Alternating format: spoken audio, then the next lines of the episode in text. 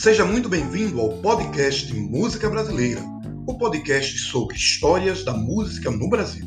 Eu sou Antônio Rogério e vou apresentar o primeiro e o segundo episódio de uma série de 10. Os demais episódios serão apresentados por Kesleane Espíndola, Penélope Bittencourt, Ricardo Lebo e Valéria Batalha. Nesse episódio, vamos falar sobre festivais de música popular brasileira. O que foram esses festivais, a sua importância e também sobre o contexto político no qual eles aconteceram. Fica comigo, o podcast Música Brasileira está começando. E seguimos com o podcast Música Brasileira. Olha, hoje falaremos sobre esses grandes festivais da música brasileira. Os festivais de música brasileira foram uma série de concursos de canções originais e inéditas transmitidos por algumas emissoras de televisão brasileira, como a TV Excelsior, TV Record, TV Rio e a Rede Globo. Entre os anos de 1965 a 1985, esses festivais consolidaram a música popular brasileira, além de revelar grandes compositores e intérpretes da música no nosso país.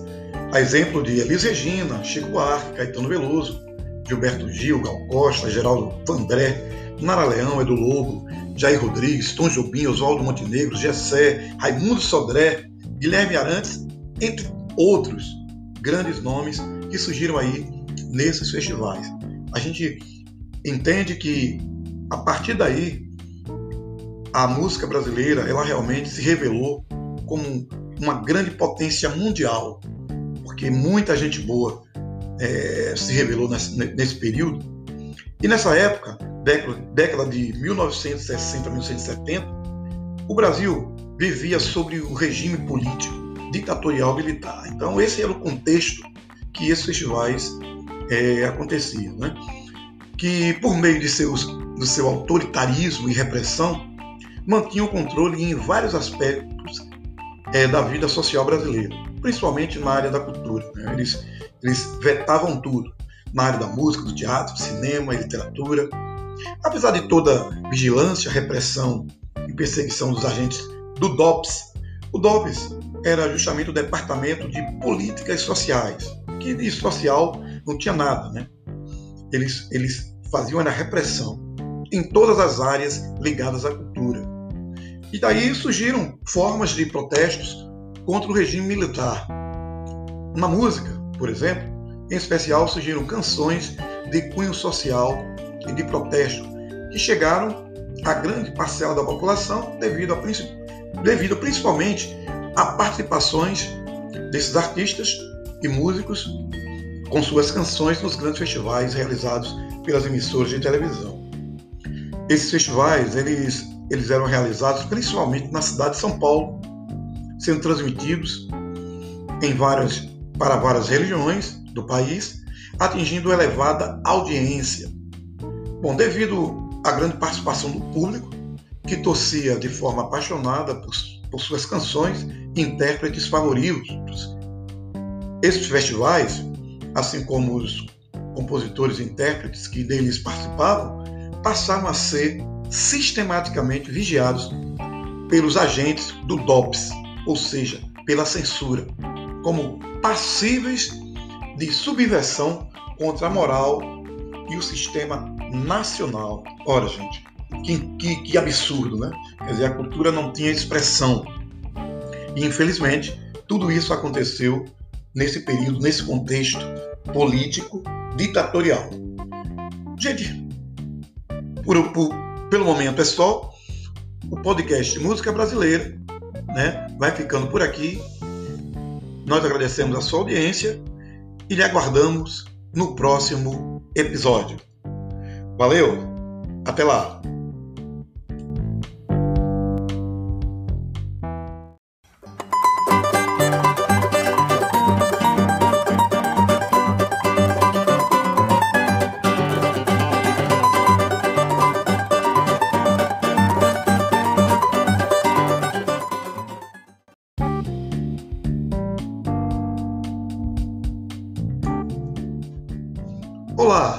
Seja muito bem-vindo ao podcast Música Brasileira, o podcast sobre histórias da música no Brasil.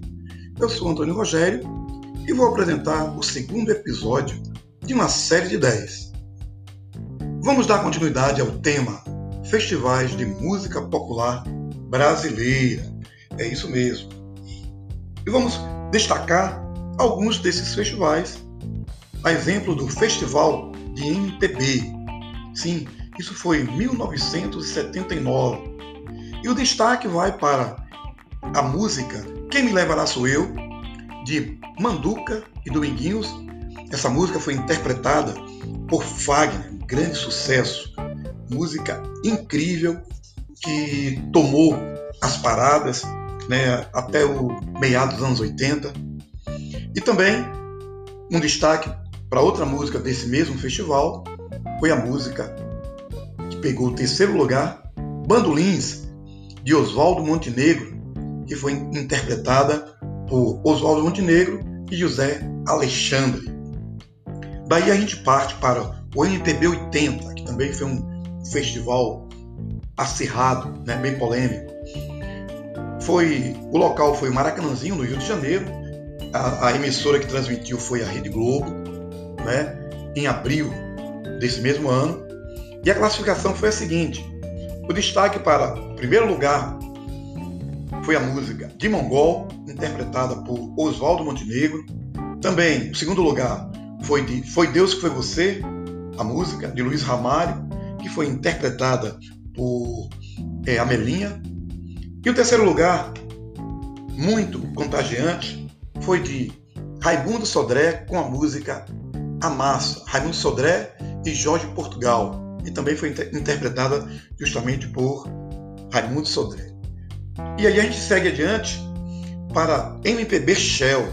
MPB Shell foi em 1981.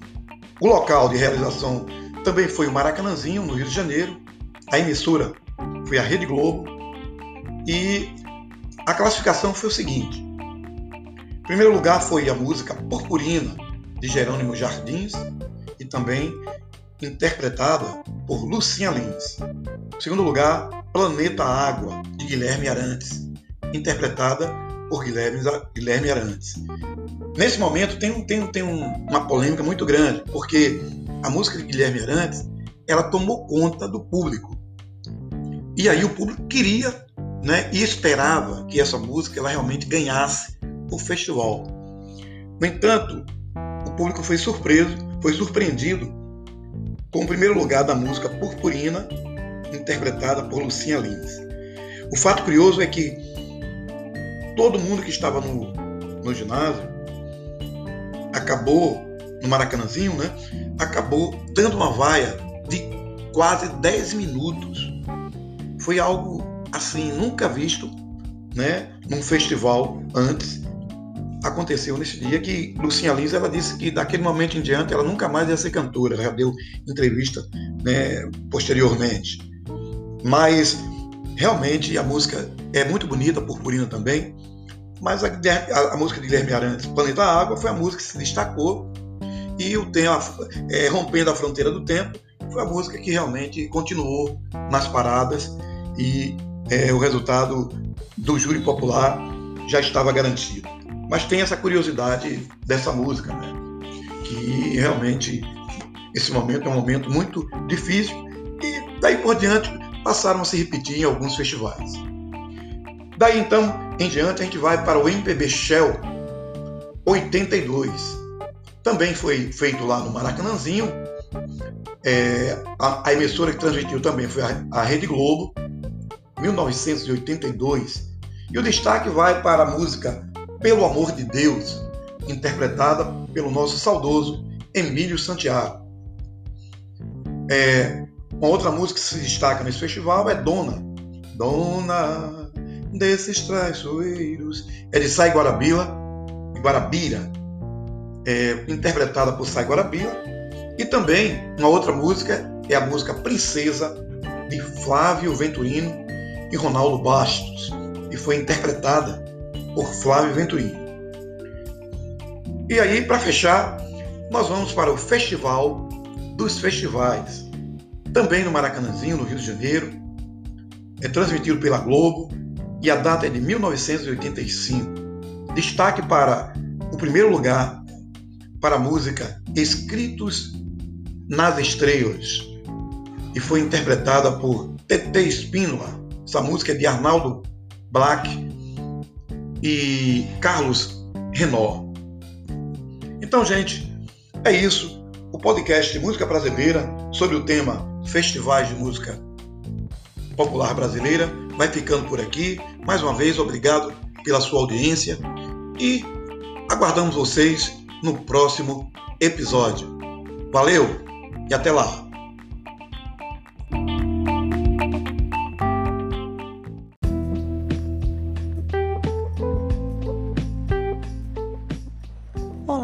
Seja muito bem-vindo ao podcast Música Brasileira.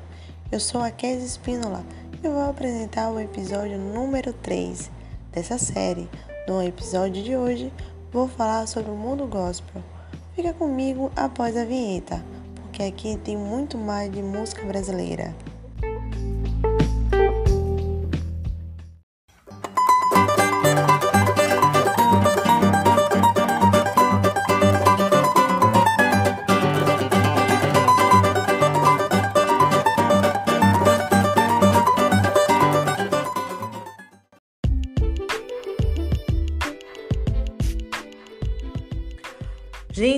Eu vou homenagear hoje uma cantora que cresceu muito no mundo gospel.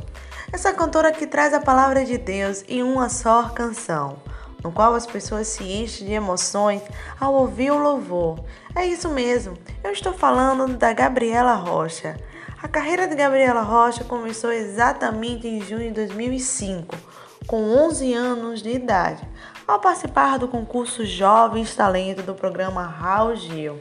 Após diversas disputas, em maio de 2007, ganhou o concurso e passou a participar diversas vezes no programa no quadro Homenagem ao Artista, interpretando sucessos de cantores da música gospel. Com o passar do tempo, a cantora foi conquistando cada vez mais os seguidores nas redes sociais, que acompanham suas postagens sobre a mensagem de Deus, suas novidades, seus clipes e interações em vídeos ao vivo. Seu hino mais escutado atualmente é Lugar Secreto. Lançado no início de 2018, no EP Céu, a canção estourou em todo o Brasil com mais de 230 milhões de acessos em pouco mais de um ano. Antes de colocar a música para vocês apreciarem, a Gabriela Rocha, em sua trajetória, fez parte da música que também cresceu no mundo gospel com a banda Preto no Branco. Quem é que não conhece essa banda, né? E essa canção é Ninguém Explica Deus. É a Gabriela Rocha está sempre nos surpreendendo com canções maravilhosas. Ouça agora a música Lugar Secreto.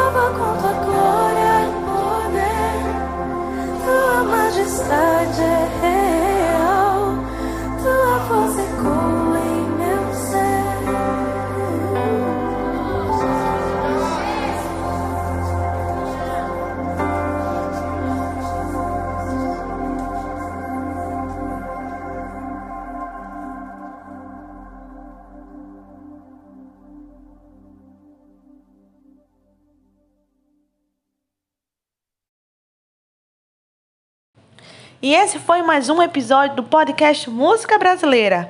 Para mais informações, acesse nosso Instagram, arroba Música Brasileira.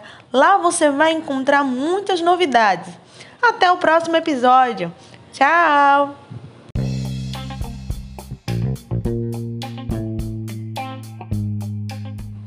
Olá, seja muito bem-vinda ao podcast Música Brasileira. Eu sou a Kézia Espínola e vou apresentar o episódio número 4 dessa série.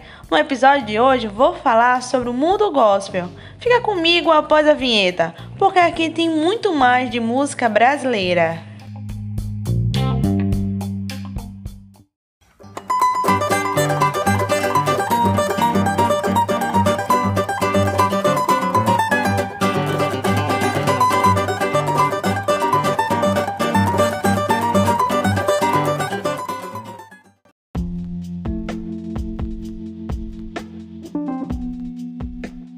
Hoje começaremos a falar do mundo gospel infantil. É isso mesmo. A música gospel brasileira é muito diversificada e apresenta canções que agradam todo tipo de fiel. As crianças não podiam ficar de fora.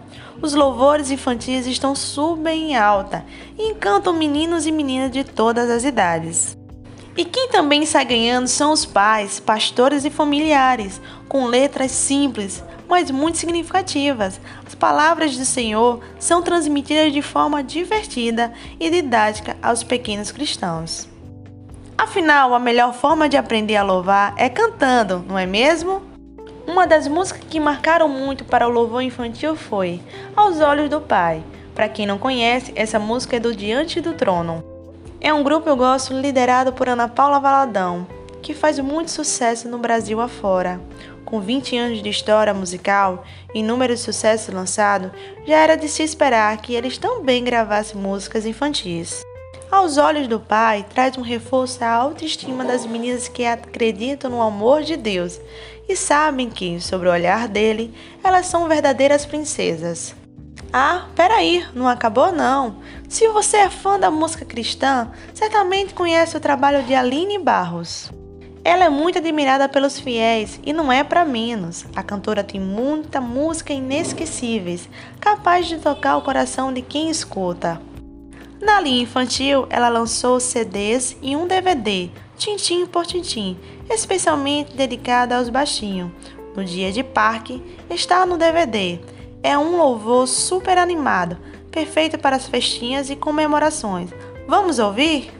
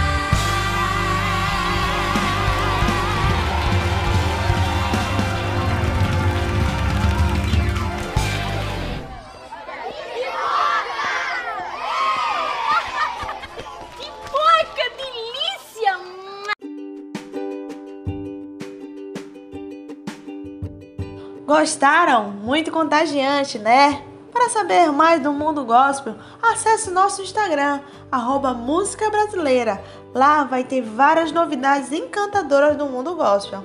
É, pessoal, estou indo embora, mas não fique triste não, porque ainda tem mais episódios do podcast Música Brasileira. Beijos e tchau!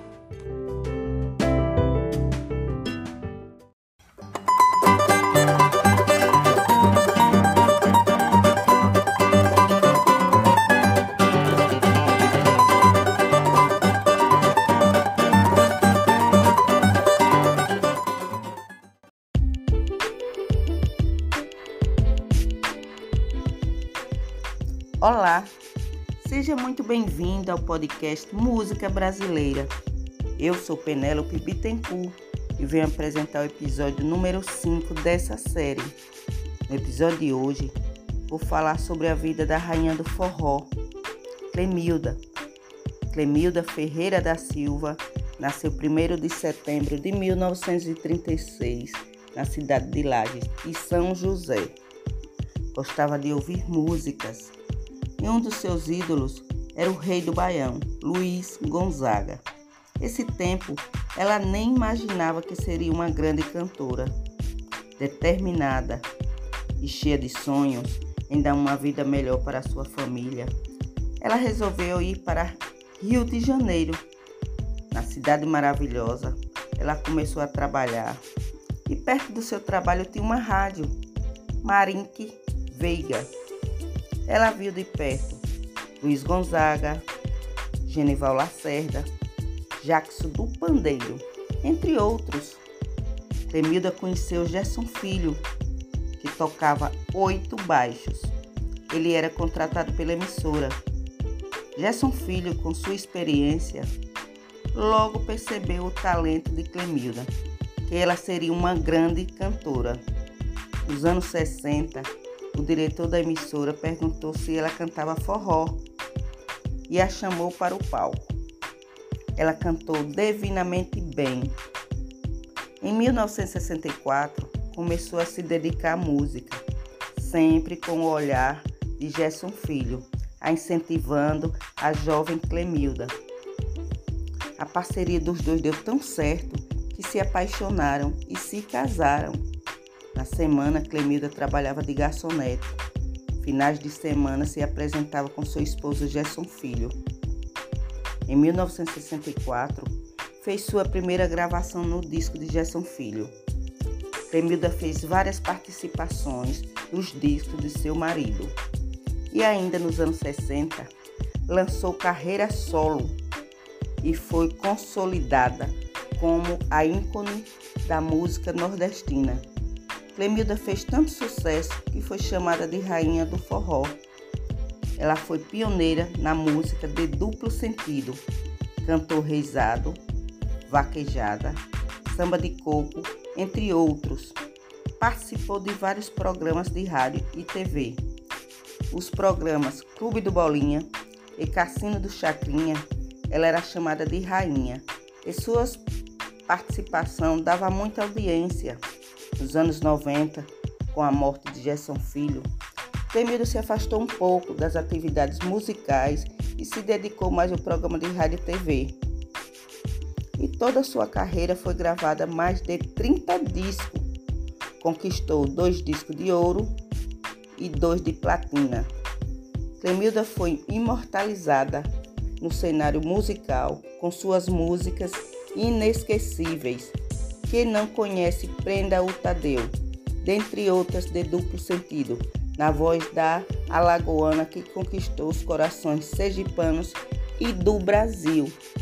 No dia 26 de novembro de 2014, lamentavelmente, a rainha do forró Clemilda faleceu devido a complicações de um derrame cerebral e pneumonia.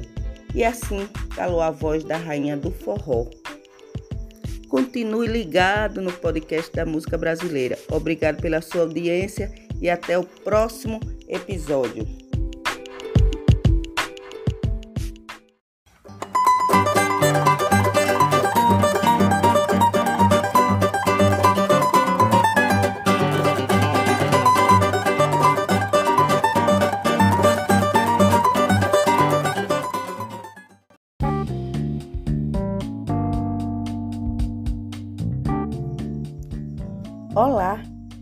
Muito bem-vindo ao podcast Música Brasileira. Eu sou Penélope Bittencourt e venho apresentar o episódio número 6 dessa série. No episódio de hoje vou falar da história do samba. Quer conhecer um pouco mais da história do samba, patrimônio cultural do Brasil? Então venha viajar um pouco nessa história. Mistura de ritmos africano com swing baiano deu origem a um dos estilos musicais populares do Brasil, o samba. Envolvente, caliente e alegre, o samba representa muito bem a diversidade cultural presente em nosso país. Esse estilo é tão importante para a nossa cultura. Nos anos 20, foi duramente perseguido, podendo acarretar na prisão de quem ousasse a sambar e batucar pelas ruas. Se hoje ele está presente nas avenidas, sendo apreciado por turistas do mundo todo, no passado o samba era a diversão dentro dos quilombos.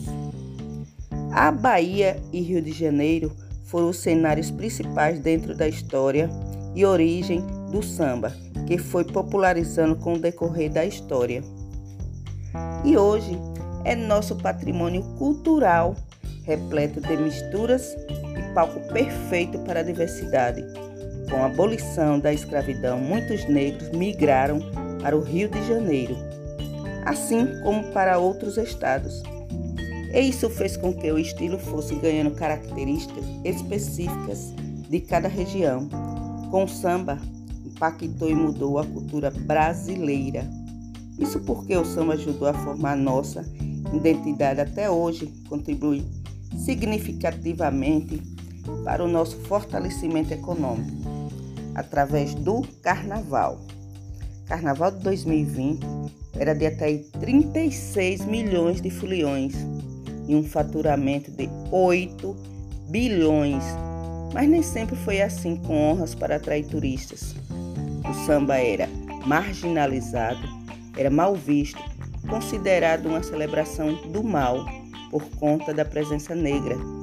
Foi Getúlio Vargas que ajudou a amenizar e a mudar essa imagem negativa.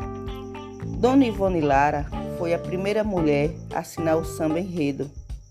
Cartola era considerado o maior sambista brasileiro. Nelson Sargento ajudou a fortalecer o samba.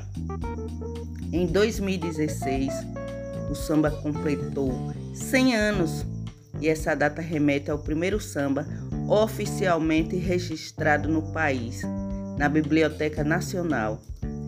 A música pelo telefone foi registrada em 1916 por Donga, em 1890 a 1974, mas foi composta coletivamente na casa de tia Ciata.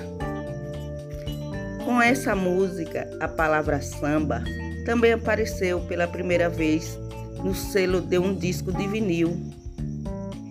Esse é meu podcast falando um pouco da história do samba. Espero que vocês tenham gostado.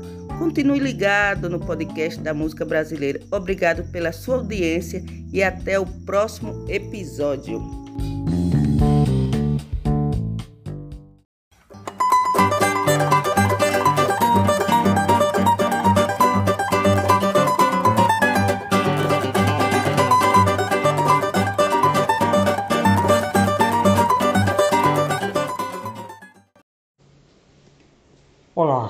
Seja muito bem-vindo ao podcast Música Brasileira.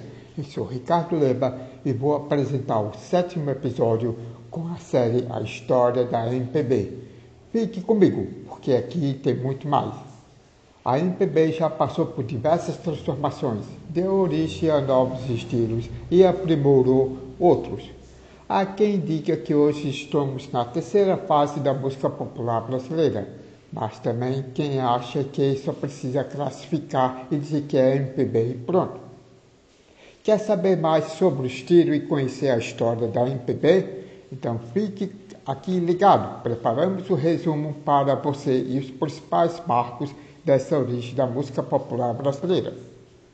A expressão música popular é usado aqui há séculos, mas sem falar em nenhum movimento de grupo artístico específico. A história da MPB começa na verdade, na segunda metade da década de 60. O contexto era o seguinte: a bossa nova, com influência no samba e no jazz americano, fazia sucesso com suas propostas de criar música mais sofisticada, falando do cotidiano e das belezas do Brasil. Grandes nomes como Tom Jobim, Vinícius de Moraes, Lá Leão já faziam sucesso nesse movimento. Ao mesmo tempo, havia outros grupos que queriam resgatar a origem da música brasileira, buscando inspirações no folclore nos ritmos tradicionais vindos de diversas regiões do país. O marco inicial do MPB foi a música Arrastão, escrita por Edu Lobo e Vinícius de Moraes, interpretada por Elis Regina, além de inaugurar que virou ser conhecido como música popular brasileira e a canção ainda foi o pontapé inicial da sua brilhante carreira. No ano seguinte, a música de Pedro Pereira e de Chico Buarque também entrou na lista da MPB, e a partir daí surgiram mais outros sucessos. Em 1966, a música disparada, interpretada por Jair Rodrigues e a banda de Chico Buarque, foram considerados um marco definitivo na ruptura da MPB segunda geração da Bossa Nova. Canções de protestos e na era dos festivais. Por ter surgido com bandeira de luta, a música popular brasileira nasce com letras críticas e chamada canções de protesto, música que tem de chamar a atenção do ouvinte para problemas políticos e sociais. Nesse mesmo contexto, estava acontecendo outro fenômeno que mudou a história do Brasil: a popularização da televisão.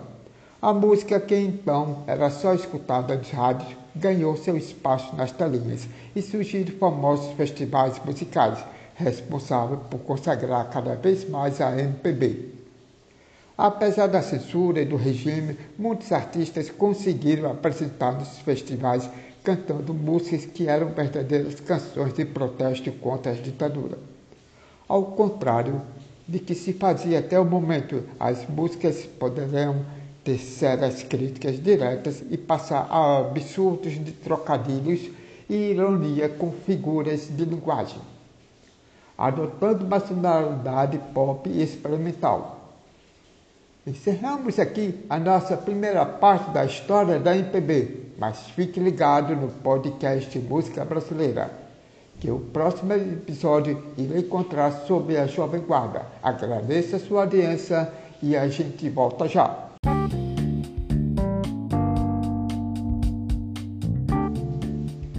Olá, seja muito bem-vindo ao podcast Música Brasileira. Eu sou Ricardo Leba e vou apresentar o sétimo episódio com a série A História da MPB. Fique comigo, porque aqui tem muito mais.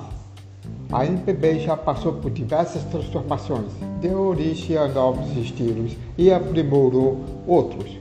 Há quem diga que hoje estamos na terceira fase da música popular brasileira, mas também quem acha que só precisa classificar e dizer que é MPB e pronto. Quer saber mais sobre o estilo e conhecer a história da MPB? Então fique aqui ligado. Preparamos o resumo para você e os principais marcos dessa origem da música popular brasileira. A expressão música popular é usado aqui há séculos, mas sem falar em nenhum movimento de grupo artístico específico. A história da MPB começa, na verdade, na segunda metade da década de 60. O contexto era o seguinte: a bossa nova, com influência no samba e no jazz americano, fazia sucesso com suas propostas de criar música mais sofisticada, falando do cotidiano e das belezas do Brasil. Grandes nomes como Tom Jobim, Vinícius de Moraes, Lá Leão já faziam sucesso nesse movimento. Ao mesmo tempo, havia outros grupos que queriam resgatar a origem da música brasileira, buscando inspirações no folclore nos ritmos tradicionais vindos de diversas regiões do país. O marco inicial do MPB foi a música Arrastão, escrita por Edu Lobo e Vinícius de Moraes, interpretada por Elis Regina, além de inaugurar que virou ser conhecido como música popular brasileira. E a canção ainda foi o pontapé inicial da sua brilhante carreira. No ano seguinte, a música de Pedro Pereira e de Chico Buarque também entrou na lista da MPB. E a partir daí surgiram mais outros sucessos. Em 1966, a música disparada, interpretada por Jair Rodrigues e a banda de Chico Buarque, foram considerados um marco definitivo na ruptura da MPB segunda geração da Bossa Nova canções de protestos e na era dos festivais.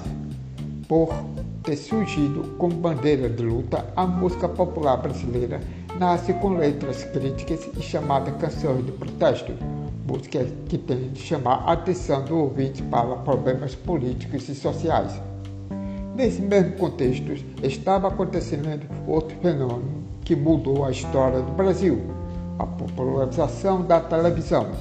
A música que então era só escutada nos rádios ganhou seu espaço nas telinhas e surgiram famosos festivais musicais, responsáveis por consagrar cada vez mais a MPB. Apesar da censura e do regime, muitos artistas conseguiram apresentar nos festivais cantando músicas que eram verdadeiras canções de protesto contra a ditadura. Ao contrário de que se fazia até o momento, as músicas poderiam tecer as críticas diretas e passar a absurdos de trocadilhos e ironia com figuras de linguagem, adotando uma sonoridade pop experimental. Encerramos aqui a nossa primeira parte da história da MPB, mas fique ligado no podcast Música Brasileira, que o próximo episódio irá encontrar sobre a Jovem Guarda. Agradeço a sua audiência e a gente volta já.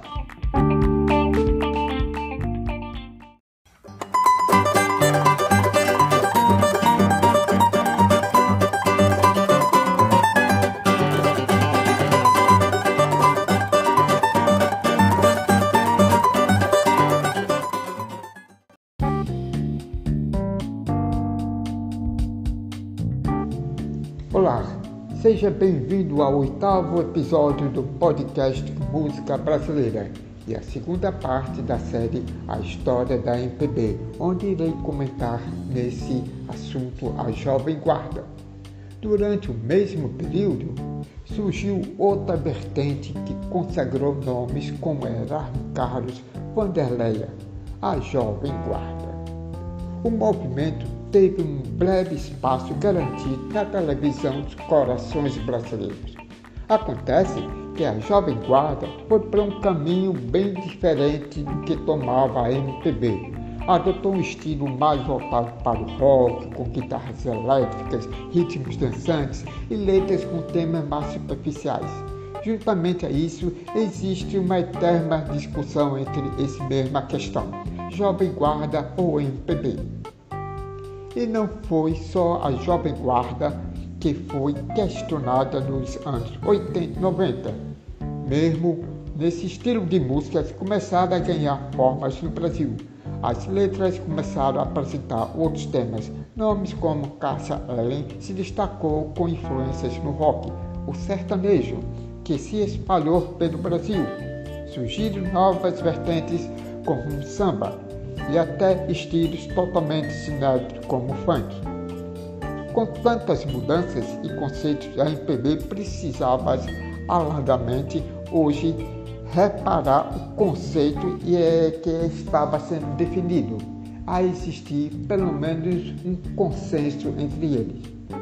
Nem tudo é MPB, mas a MPB sim tem várias influências diferentes e não é homogênea. A importância da MPB para o Brasil. A música popular brasileira teve grande importância entre grandes movimentos sociais e com isso que ela consta ser classificada como um conjunto de manifestações artísticas e culturais que vão além do gênero musical. Ela foi muito importante na luta contra a censura em busca pela resgatar as raízes culturais brasileiras, tanto que a história da MPB chega a se misturar com a história do Brasil. Mas Não se engane que apenas a importância da MPB ficou no passado. Vários novos artistas têm se destacado como os novos personagens da MPB, seja buscando formas originais ou construindo novos conceitos. Então, ouça mais MPB. Dê para perceber que quanto a MPB é importante para a nossa história, assim como vários outros estilos musicais também contribuem muito para a nossa cultura brasileira. Agora que você já sabe um pouco da história da música popular brasileira, que tal escutar mais? Continue ligado no podcast Música Brasileira. Obrigado pela sua audiência e até o próximo episódio.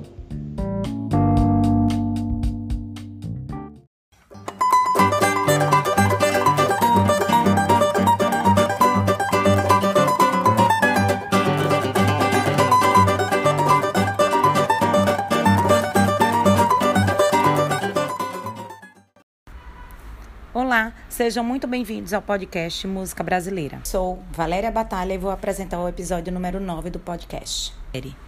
No episódio de hoje, vou falar sobre a música popular brasileira. Fica comigo após a vinheta, porque aqui tem muito mais de música brasileira. Música popular brasileira.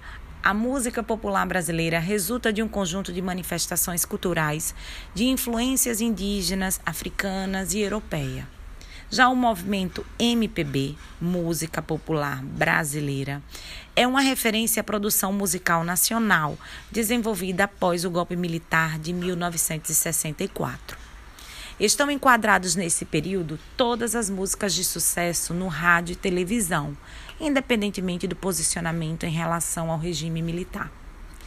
A história da música popular brasileira sempre esteve presente na rotina das populações nativas do Brasil, em rituais e festas religiosas, antes do descobrimento.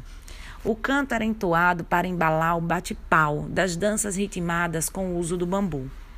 A chegada do colonizador português representou incremento na sonoridade, com instrumentos como violão, viola, cavaquinho, tambor e pandeiro. Até os dias atuais, esses são elementos que remetem à identidade musical local, principalmente no samba. Somente no século XVIII, instrumentos de harmonia mais sofisticada, como o piano, foram incorporados ao arsenal musical local. Ainda assim, ficavam restritos às famílias nobres ou abastadas. O colonizador português utilizou a música como instrumento de catequese, os padres jesuítas musicaram peças teatrais e autos como forma de facilitar a compreensão do Evangelho. O padre José de Anchieta é reconhecido como compositor de muitas dessas peças e autos. A tradição das danças, do ritmo e do som africano foram decisivos para as atuais manifestações da música nacional.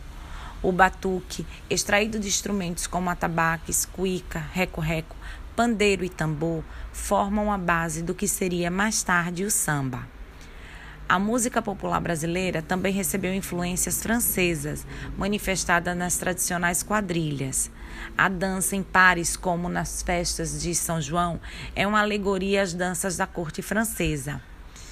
A partir de 1800, a mistura de influências já resulta na composição de modinhas e popularizam o ritmo lundu. Entre os mais conhecidos compositores de modinha estão Padre José Maurício Nunes, Francisco Manuel da Silva e Cândido Inácio da Silva.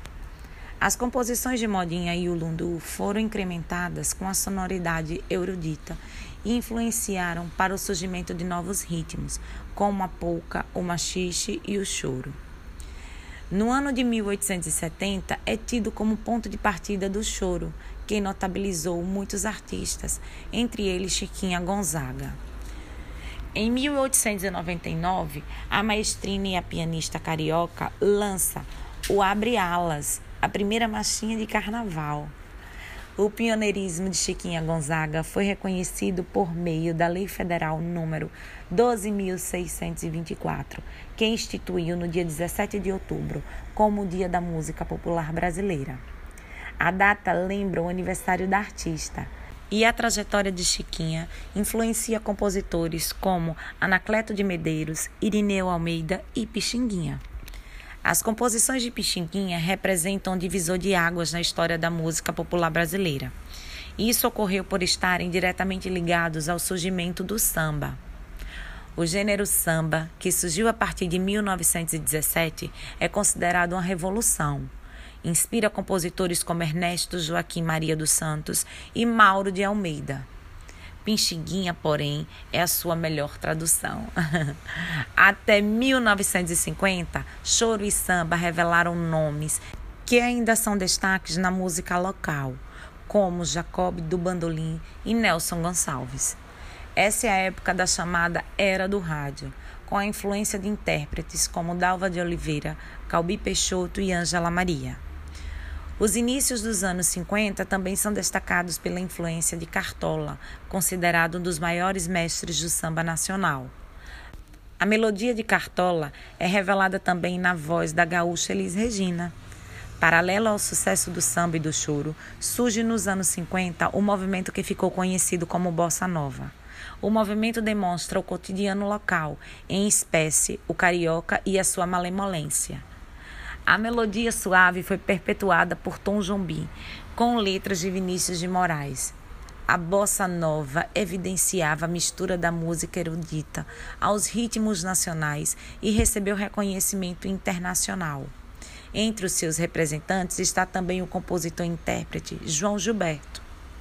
A bossa nova é um ponto de partida para movimentos musicais que ocorreram em paralelo entre o fim da década de 50 e a década de 60 são a Tropicália e a Jovem Guarda. Apontam o cotidiano, mas demonstram a rebeldia, o questionamento, as intuições oficiais. O movimento MPB, a década de 60 é considerada um período de ebulição na música brasileira. É quando passam a coexistir o samba, o jazz, a bossa nova, o sertanejo de raiz, a moda de viola, o bailão nordestino, o rock e outros. Esse período é considerado um marco para a indústria da música nacional. Compositores e intérpretes passam a contestar o regime militar, que caçou direitos e restringiu a liberdade. É a partir dessa fase popularizada a sigla MPB, com a marca de um movimento próprio de contestação social e política. Nomes da MPB: o carioca Chico Buarque está entre os maiores representantes da MPB, ao lado de Caetano Veloso, Geraldo Vandré e Gilberto Gil. Já o baiano Raul Seixas muda a era do rock nacional, revelado pela Jovem Guarda. O artista impõe letras marcadas pela contrariedade à rotina, à exposição social e ao trabalho. Com o movimento, a MPB também é manifestada pelo romantismo, com letras que abordam as relações amorosas. Entre os nomes estão Roberto Carlos e Erasmo Carlos. Nessa faceta da MPB, Chico Buarque é levado a uma espécie de tradutor da alma feminina, revelando seus desejos, culpas e sonhos no estilo denominado cantiga e amigo. Manifestação semelhante é observada pelo trabalho de Caetano e Gil, além de outros como Djavan, Gal Costa, Simone e Leila Pinheiro. Olá, sejam muito bem-vindos ao podcast Música Brasileira. Sou Valéria Batalha e vou apresentar o episódio número 9 do podcast.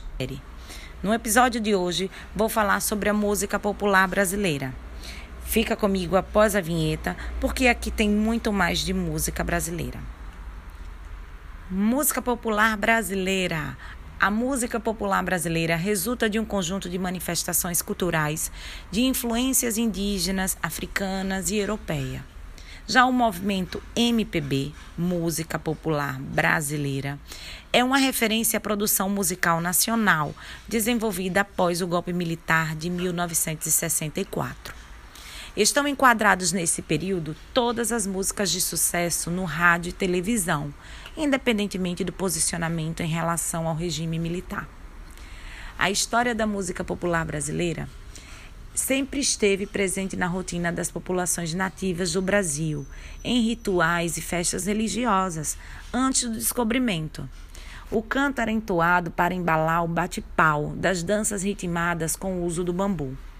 A chegada do colonizador português representou incremento na sonoridade, com instrumentos como violão, viola, cavaquinho, tambor e pandeiro. Até os dias atuais, esses são elementos que remetem à identidade musical local, principalmente no samba. Somente no século XVIII, instrumentos de harmonia mais sofisticada, como o piano, foram incorporados ao arsenal musical local. Ainda assim, ficavam restritos às famílias nobres ou abastadas. O colonizador português utilizou a música como instrumento de catequese. Os padres jesuítas musicaram peças teatrais e autos como forma de facilitar a compreensão do evangelho. O padre José de Anchieta é reconhecido como compositor de muitas dessas peças e autos. A tradição das danças, do ritmo e do som africano foram decisivos para as atuais manifestações da música nacional. O batuque, extraído de instrumentos como atabaques, cuíca, reco-reco, pandeiro e tambor, formam a base do que seria mais tarde o samba. A música popular brasileira também recebeu influências francesas, manifestadas nas tradicionais quadrilhas. A dança em pares, como nas festas de São João, é uma alegoria às danças da corte francesa. A partir de 1800, a mistura de influências já resulta na composição de modinhas e popularizam o ritmo lundu. Entre os mais conhecidos compositores de modinha estão Padre José Maurício Nunes, Francisco Manuel da Silva e Cândido Inácio da Silva. As composições de modinha e o lundu foram incrementadas com a sonoridade erudita e influenciaram para o surgimento de novos ritmos, como a polca, o machixe e o choro. No ano de 1870 é tido como ponto de partida do choro, que notabilizou muitos artistas, entre eles Chiquinha Gonzaga. Em 1899, a maestrina e a pianista carioca lança o Abre Alas, a primeira marchinha de carnaval. O pioneirismo de Chiquinha Gonzaga foi reconhecido por meio da Lei Federal número 12.624, que instituiu no dia 17 de outubro como o Dia da Música Popular Brasileira. A data lembra o aniversário da artista e a trajetória de Chiquinha influencia compositores como Anacleto de Medeiros, Irineu Almeida e Pixinguinha. As composições de Pixinguinha representam um divisor de águas na história da música popular brasileira. Isso ocorreu por estarem diretamente ligados ao surgimento do samba. O gênero samba, que surgiu a partir de 1917, é considerado uma revolução. Inspira compositores como Ernesto Joaquim Maria dos Santos e Mauro de Almeida. Pinchiguinha, porém, é a sua melhor tradução. Até 1950, choro e samba revelaram nomes que ainda são destaques na música local, como Jacob do Bandolim e Nelson Gonçalves. Essa é a época da chamada Era do Rádio, com a influência de intérpretes como Dalva de Oliveira, Calbi Peixoto e Ângela Maria. Os inícios dos anos 50 também são destacados pela influência de Cartola, considerado um dos maiores mestres do samba nacional. A melodia de Cartola é revelada também na voz da gaúcha Elis Regina. Paralelo ao sucesso do samba e do choro, surge nos anos 50 o movimento que ficou conhecido como Bossa Nova. O movimento demonstra o cotidiano local, em espécie, o carioca e a sua malemolência. A melodia suave foi perpetuada por Tom Jobim, com letras de Vinícius de Moraes.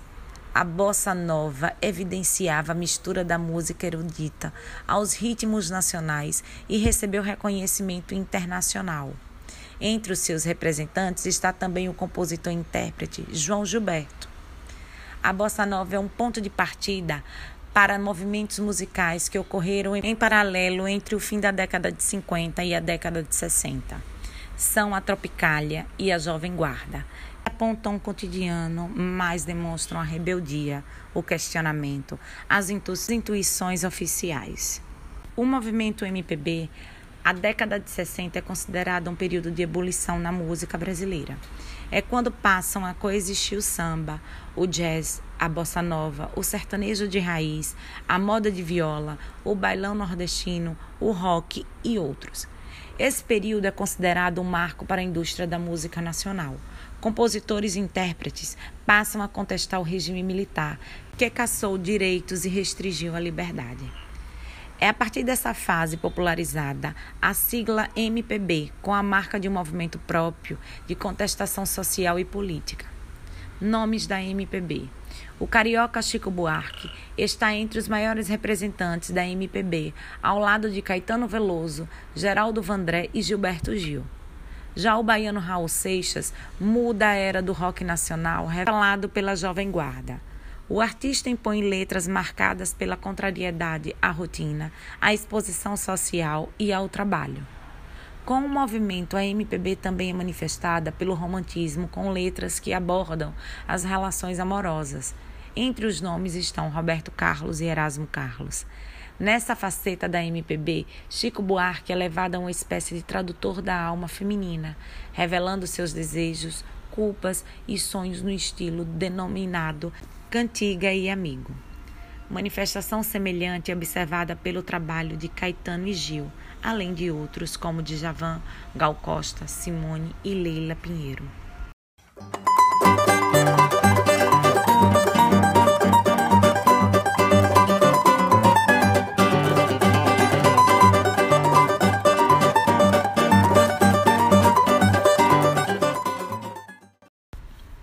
Olá, sejam muito bem-vindos ao podcast Música Brasileira. Eu sou Valéria Batalha e vou apresentar o episódio número 10 dessa série. De hoje vou falar sobre Chiquinha Gonzaga, a vanguarda da mulher na música brasileira. Fica comigo após a vinheta, porque aqui tem muito mais de música brasileira. O cenário musical brasileiro atual tem a presença de diversas mulheres que, como cantoras, compositoras ou instrumentistas, conseguem se sustentar com seu trabalho artístico. O que hoje parece natural, há cerca de um século era raro. Mulheres que ousavam se manter neste meio eram vistas como preconceito e sofriam discriminação. Mas Chiquinha Gonzaga começou a mudar esse cenário e abrir alas para muitas e outras mulheres na música do Brasil. A compositora, pianista e maestrina é responsável por mais de duas mil canções populares e entre elas está a primeira marchinha composta para o Carnaval, o Abre Alas, de 1889, que hoje faz parte do imaginário brasileiro. Seu aniversário em 17 de outubro é lembrado como o Dia Nacional da Música Popular Brasileira, desde a aprovação de uma lei para este fim em maio de 2012. Vamos falar um pouco da vida.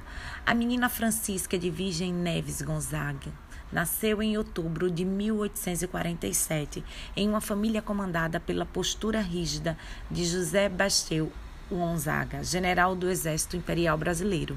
Sua mãe, Rosa Maria Neves de Lima, era uma negra, filha de escravas, que se casou com um militar de alta patente após dar à luz a, a sua primeira filha.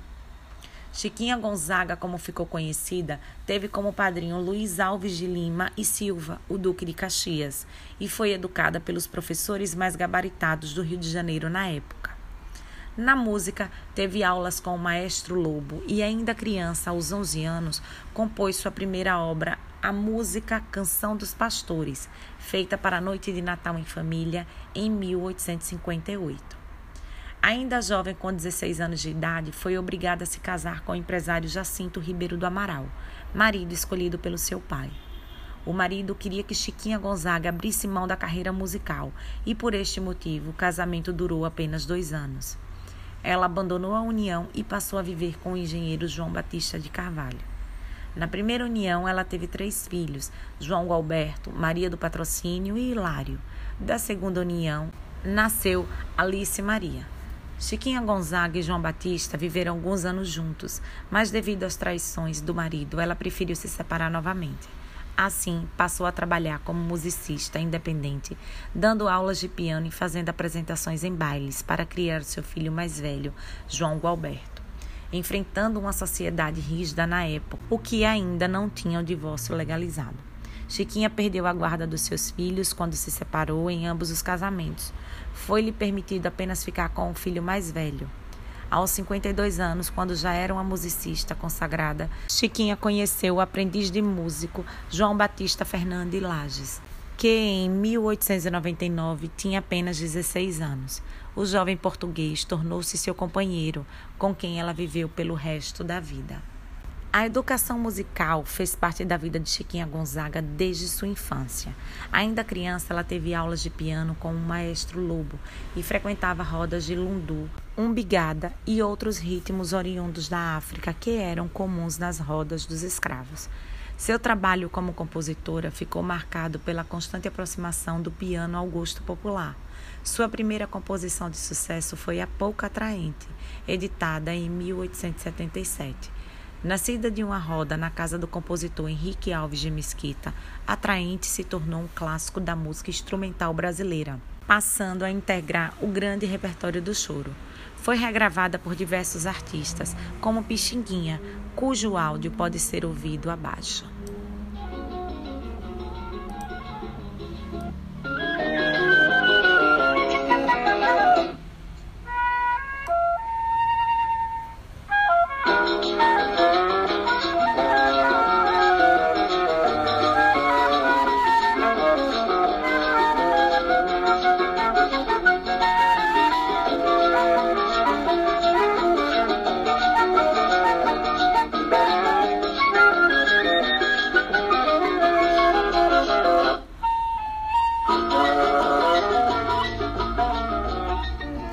Polka, dança popular de Boêmia, região onde atualmente fica a República Tcheca, que se difundiu pelo mundo após chegar a Paris por volta dos anos 30 do século XIX, durante o Carnaval de 1899. Chiquinha Gonzaga compôs a música que marcaria a cultura brasileira dali em diante. Ela estava em casa, no Andaraí, bairro da Zona Norte, assistindo ao ensaio do Cordão de Rosas de Ouro, quando teve a inspiração para criar o Abre Alas. Essa foi a primeira marchinha carnavalesca com a letra que se tem notícia. Até então, salões de alta sociedade tinham festas embaladas por polcas, valsas e quadrilhas. E nas ruas o povo se divertia ao som de baterias cadenciadas e músicas com cantigas de roda. Chiquinha Gonzaga fixou ali um novo gênero que daria uma personalidade ao carnaval brasileiro. Em 1885, Chiquinha Gonzaga tornou-se a primeira mulher maestrina brasileira. Quatro anos mais tarde, ela regeu no Imperial Teatro São Pedro de Alcântara um original concerto de violões promovendo o instrumento, que na época ainda estigmatizado. A carreira de Chiquinha Gonzaga como maestrina somou 77 peças de teatro em variados gêneros. Em 1883, ela teve uma tentativa frustrada de atuar nesse setor.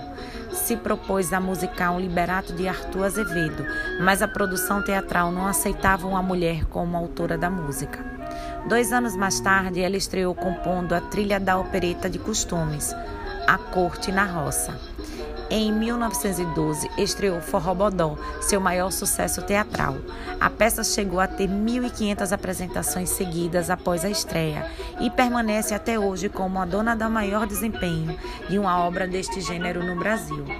Para essa peça foi composta a modinha Lua Branca, cujos versos originais mantêm o espírito de caricatura da obra. Em 1929, no entanto, surgiu uma versão romântica com o mesmo título, gravada pelo cantor Gastão Formente.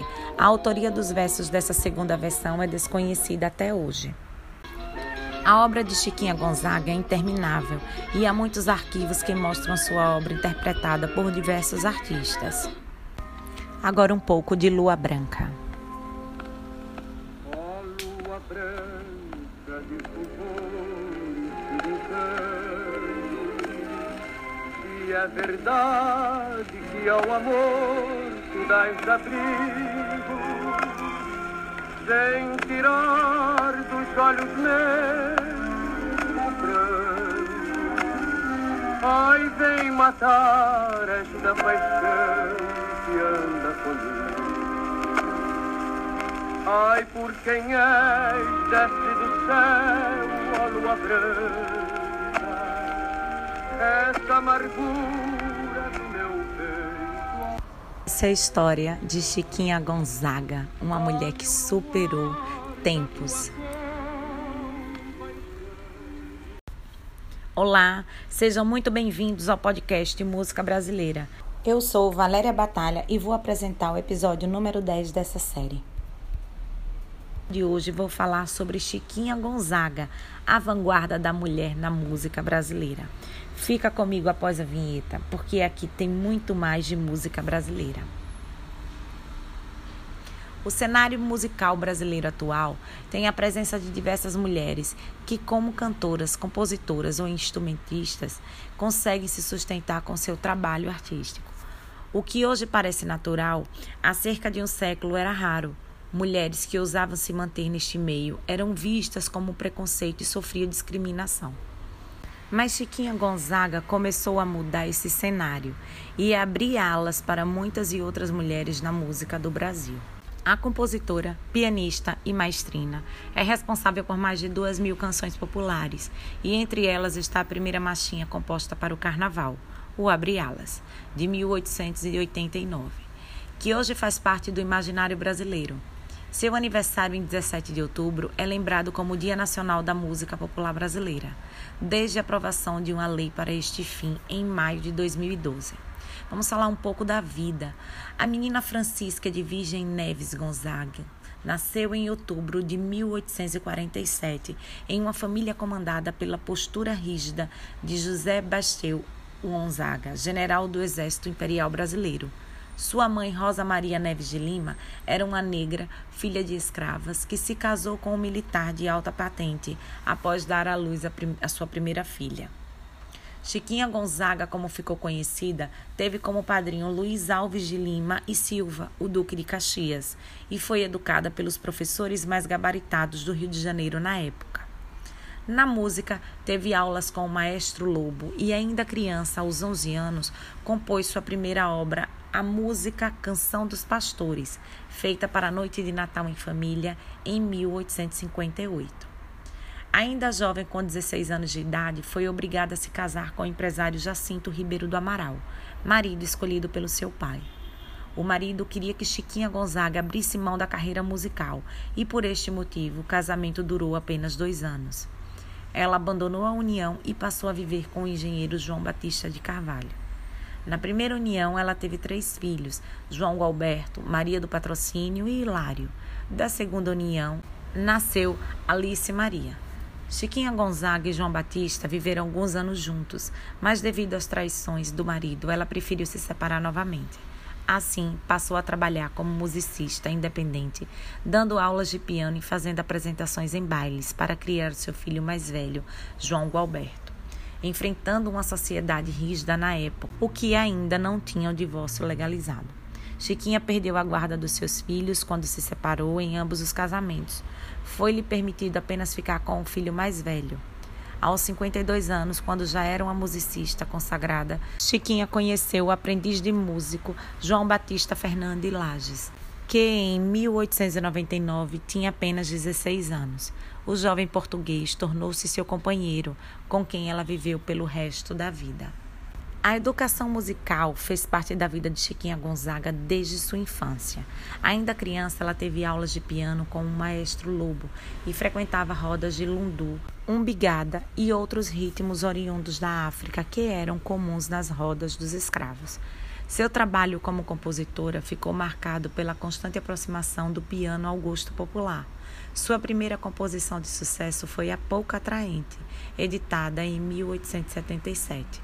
Nascida de uma roda na casa do compositor Henrique Alves de Mesquita, Atraente se tornou um clássico da música instrumental brasileira, passando a integrar o grande repertório do choro.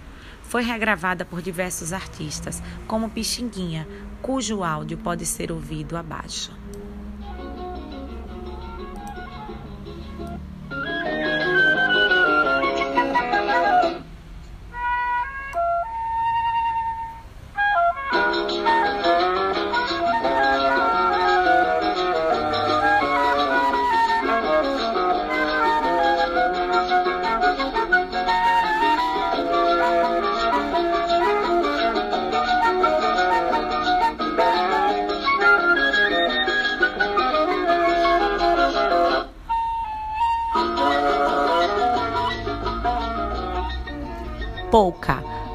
Dança popular de Boêmia, região onde atualmente fica a República Tcheca, que se difundiu pelo mundo após chegar a Paris por volta dos anos 30 do século XIX, durante o Carnaval de 1899. Chiquinha Gonzaga compôs a música que marcaria a cultura brasileira dali em diante. Ela estava em casa, no Andaraí, bairro da Zona Norte, assistindo ao ensaio do Cordão de Rosas de Ouro, quando teve a inspiração para criar o Abre Alas. Essa foi a primeira marchinha carnavalesca com a letra que se tem notícia. Até então, salões de alta sociedade tinham festas embaladas por polcas, valsas e quadrilhas. E nas ruas o povo se divertia ao som de baterias cadenciadas e músicas com cantigas de roda. Chiquinha Gonzaga fixou ali um novo gênero que daria uma personalidade ao carnaval brasileiro. Em 1885, Chiquinha Gonzaga tornou-se a primeira mulher maestrina brasileira. Quatro anos mais tarde, ela regeu no Imperial Teatro São Pedro de Alcântara um original concerto de violões promovendo o instrumento, que na época ainda estigmatizado. A carreira de Chiquinha Gonzaga como maestrina somou 77 peças de teatro em variados gêneros. Em 1883, ela teve uma tentativa frustrada de atuar nesse setor. Se propôs a musicar um liberato de Arthur Azevedo, mas a produção teatral não aceitava uma mulher como autora da música. Dois anos mais tarde, ela estreou compondo a trilha da opereta de costumes, A Corte na Roça. Em 1912, estreou Forró Bodó, seu maior sucesso teatral. A peça chegou a ter 1.500 apresentações seguidas após a estreia e permanece até hoje como a dona do maior desempenho de uma obra deste gênero no Brasil. Para essa peça foi composta a modinha Lua Branca, cujos versos originais mantêm o espírito de caricatura da obra. Em 1929, no entanto, surgiu uma versão romântica com o mesmo título, gravada pelo cantor Gastão Formente. A autoria dos versos dessa segunda versão é desconhecida até hoje. A obra de Chiquinha Gonzaga é interminável e há muitos arquivos que mostram sua obra interpretada por diversos artistas. Agora um pouco de Lua Branca.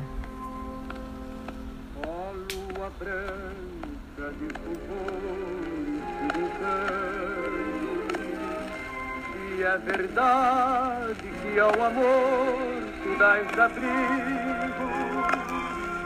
Sem tirar dos olhos meus o pranto Ai, vem matar esta paixão que anda comigo. Ai, por quem és, desce do céu, ó lua branca, esta amargura do meu peito. Essa é a história de Chiquinha Gonzaga, uma mulher que superou tempos.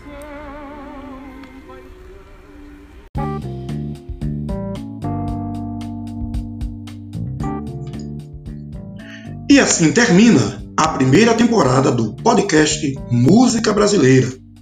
Você acompanhou os episódios com os apresentadores Antônio Rogério, Kesleane Espínola, Penélope Bittencourt, Ricardo Leba e Valéria Batalha. Agradecemos a sua audiência e pedimos que nos acompanhe nas nossas redes sociais, porque aqui você tem muito mais de música brasileira. Até a próxima temporada!